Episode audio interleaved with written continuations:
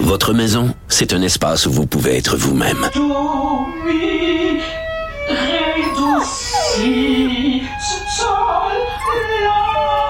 Elle mérite d'être bien protégée et vous méritez d'être bien accompagné. Trouvez la protection la mieux adaptée à votre maison avec Desjardins Assurance et obtenez une soumission en quelques clics sur desjardins.com. On s'en va tout de suite à Lévis puisque la maman des deux fillettes va adresser la parole. Je tiens à, remercier toutes les unités qui ont participé et qui participent encore à l'enquête.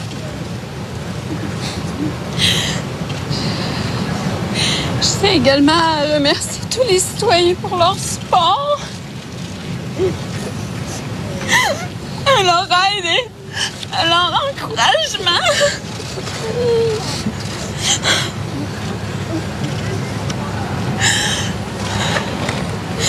Je suis venue me recueillir pour, euh, pour rendre un hommage à mes filles. Je leur ai préparé euh, une petite pensée.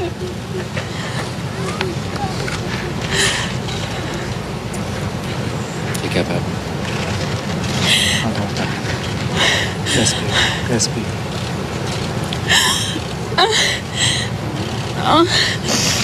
Mes, Prends ton mes deux belles princesses d'amour.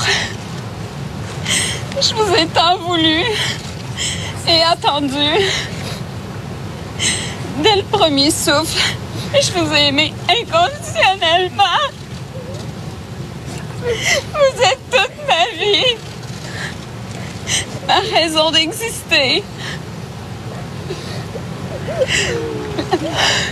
Soyez mes, mes étoiles dans la nuit qui guideront mes pas à travers cette douleur incommensurable.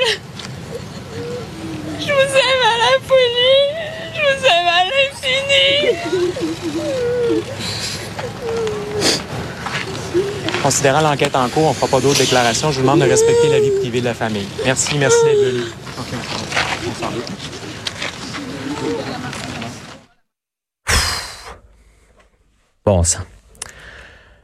Euh, C'était donc, euh, elle s'appelle Amélie Lemieux, la maman des deux fillettes, euh, Nora et Romy, qui ont été retrouvées sans vie à Saint-Apollinaire, qui, est allée se recueillir à Lévis, près d'une espèce de d'un auvent dans lequel on a installé des toutous, des fleurs. Les gens sont allés déposer des objets, est allés se recueillir là. Vous entendiez les pleurs derrière de, de, de tout le monde. là. Ça fait partie des images les plus tristes, honnêtement, que j'ai vues euh, dans, dans ma vie.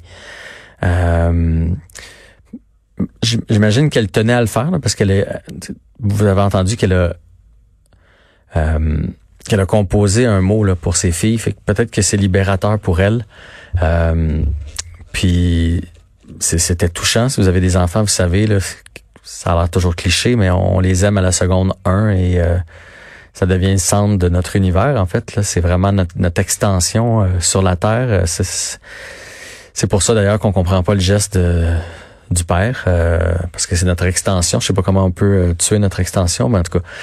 Euh, bref, euh, il y avait pas d'autres commentaires. Je pense que c'était son avocat euh, qui était là, puis euh, mais ils l'ont poussé. Il avait l'air d'avoir son conjoint. Je sais pas si c'est son conjoint qui était à côté d'elle, qui, qui, qui pleurait aussi, mais ils l'ont poussé à, à lire son mot. Fait que j'imagine qu'elle tenait à le faire pour remercier tout le monde. Euh, mais il va falloir être là pour elle. euh, je dirais même en tant que société. Là, cette dame-là euh, va en avoir pour un bout à se remettre. C'est des, des événements qu'on peut qu'elle qu'elle réussira jamais à, à classer dans, dans sa tête. Euh, bref, euh, c'est c'est une vraiment une triste fin et un, un très grand choc à travers tout le Québec.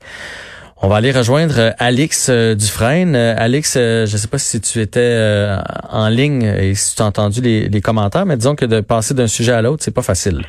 Ouais, euh, je, même euh, Jean-François, je pense que je, vais peut-être réserver mon sujet pour euh, une prochaine fois parce que j'ai envie de parler de, ce qu'on vient d'entendre l'ensemble.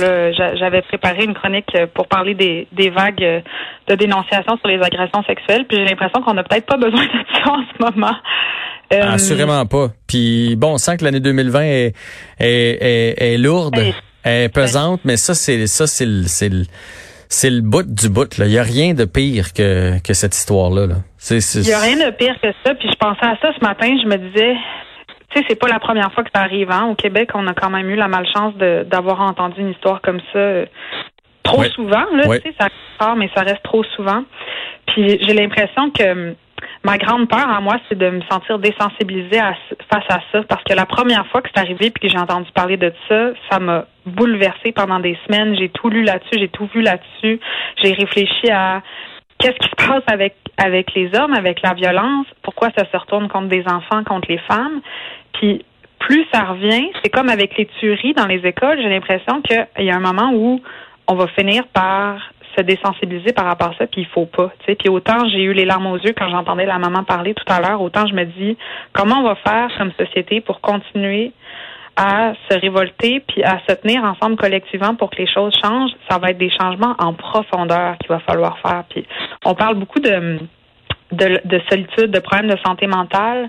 Je vois beaucoup de gens qui disent que c'était quelqu'un qui était malade, puis probablement que oui, mais je pense que c'est important de pas banaliser ça non plus, parce que des gens qui ont des problèmes de santé mentale, il y en a beaucoup, puis tout le monde ne passe pas à l'acte en étant violent envers sa femme puis ses enfants. Puis quand mhm. on regarde les statistiques, il y a beaucoup plus euh, de femmes et d'enfants assassinés par des hommes que le contraire. Les statistiques sont, sont aberrantes. Il n'y a même pas photo, il n'y a pas de comparaison possible. Non, c'est clair.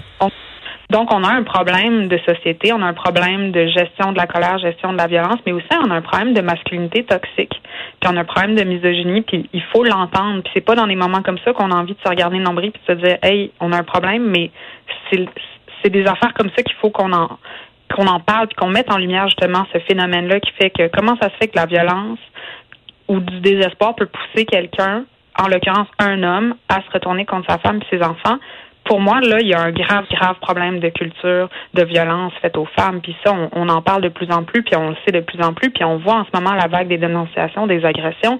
Euh, je suis tout, euh, je suis tout d'accord avec toi, euh, Alex. En même temps, là, moi, tu vois, je puis je prendrai jamais la défense de ce gars-là, là, mais au grand jamais. Là.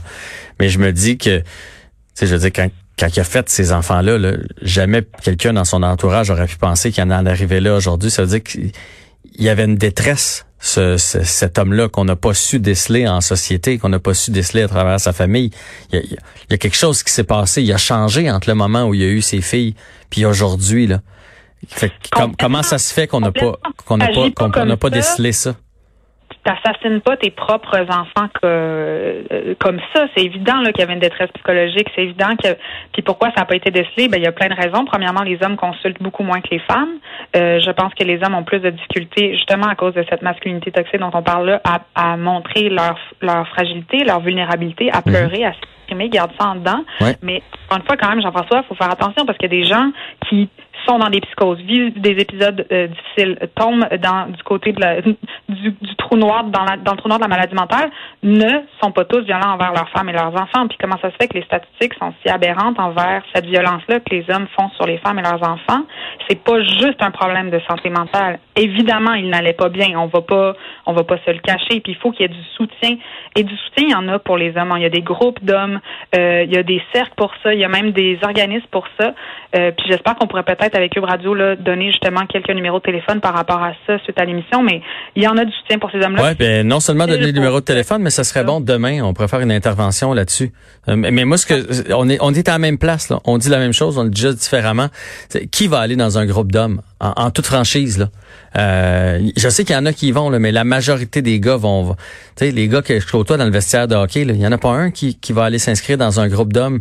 On, les hommes dans, dans la société d'aujourd'hui, on ben moi, moi j'ai pas ce problème-là. Honnêtement, je, je peux pas être plus proche de mes émotions là. Mais la majorité euh, laisse pas aller leurs émotions. On, je pense qu'il y a bien des gens qui ont l'impression d'être euh, d'être mal compris. Que ça, je pense que l'homme se cherche, moi, en 2020, en toute franchise. Là. Puis là, je dis pas que c'est ça qui découle euh, d'un acte comme celui-là, là. mais je pense vraiment qu'il y a bien des gars qui sont plus tristes qu'on croit. Je, le crois aussi. Puis quand on parle de violence aussi que les hommes vont faire aux femmes, aux enfants, il y a aussi beaucoup de violence que les hommes se font à eux-mêmes. Hein. Quand on regarde les, chiffres, le taux de suicide, puis euh, que les hommes, euh, quand les hommes se retournent contre eux-mêmes aussi, cette violence-là qu'ils peuvent avoir sur les autres, ils l'ont contre eux-mêmes. Donc clairement, on a un problème de désespoir, on a un problème de dépression, on a un problème de, maladie mentale. Puis c'est plus dur pour les hommes d'aller chercher de l'aide. Mais moi, je pense que y est là le problème. C'est dans l'éducation de nos garçons qu'il faut faire la différence. C'est comment on en parle, comment on parle de leurs émotions. C'est de inviter à consulter s'ils vont pas bien. C'est d'être capable d'en parler. Tu parles du vestiaire de hockey, là. Ça serait tellement super si dans le vestiaire du hockey, les gars pouvaient parler de leurs émotions. Ça change pas du jour au lendemain, mais c'est en éduquant nos enfants puis nos petits garçons à être capables d'en parler aussi. Tu sais, puis on parlait, on parlait d'agression sexuelle, puis les gens disaient protégez vos filles. Non, non, éduquons nos garçons. Mhm. Éduquons nos garçons à parler de leur tristesse et de leur colère, à parler de tout ce qu'ils vivent pour que justement ça explose pas d'une manière comme ça. Puis cette manière-là, malheureusement, Jean-François, est, est, en quelque part est permise par la société parce qu'on vit dans cette culture-là. Tu sais, quand on parle de, de, de violence, euh, quand je te dis 9 fois sur 10, une agression sexuelle sur une femme, c'est un homme, c'est un chiffre énorme, là. C'est Oui. 90 Donc, clairement, il y a un problème culturel, il y a un problème d'éducation. Et s'ajoute à ça, après ça, tous les aléas de la vie, les divorces, la maladie mentale. Donc, si fondamentalement, à la base, on n'a pas euh, pris nos garçons par la main à l'école, avec les parents, avec les amis, pour leur apprendre à exprimer leurs émotions, puis à penser leurs blessures comme du monde, je vois pas comment on va pouvoir euh, s'échapper d'espèce de cercle vicieux dans lequel on est en ce moment. Totalement. Puis écoute, on pourra revenir si tu veux, parce que l'émission euh, se termine. On pourra revenir là-dessus parce que moi, tu vois, je suis tout en accord. Moi, je le prends de l'autre côté. Puis j'ai un petit bonhomme à la maison. Puis il faut aussi accepter. Puis on est, euh, on est dans, dans une société très directive présentement et un peu matriarcale, on va se le dire. Accepter euh, ce qu'ils pensent. Des fois, on leur fait comme, ben non, ben non, ben non, c'est pas. Non, il n'y a pas de ben non. Si lui il le ressent comme ça, si lui euh, euh, se, se sent de cette façon-là, il, il faut le- il faut le comprendre. Puis il faut pas essayer de transposer comment euh, la psy ou la professeure ou la mère se sent elle dans la même situation. Tu comprends ce que j'essaie d'expliquer? Si Ben, si que l'extériorise comme écoute- ça, il, il faut le prendre comme il le fait. Pas projeter sur, sur l'enfant qui exprime ses émotions, nos propres émotions, mais ça, je pense que les hommes et les femmes peuvent faire ça. Je pense pas que c'est juste une question de femme ou de professeur ou de mère. Je pense qu'il faut écouter, mais écouter avec empathie. Puis il y a plein d'outils pour faire ça. Puis si tu veux, on en reparlera. Puis je sortirai la boîte à outils de la CALAC qui est très intéressante par rapport à ça. C'est ce qu'on va faire. Puis en terminant, euh, on a décidé de donner des numéros de téléphone à ta recommandation. Donc, Entraide pour hommes, euh, 450-651-4447, 450-651-4447 et Centre de ressources pour hommes de Montréal, 514-355-8300, 514-355-8300. Alex, euh, merci euh, pour cette euh, chouette euh, discussion et c'est vraiment dommage qu'on ait à l'avoir suite à un événement aussi tragique. Exact. Euh, on se retrouve mercredi.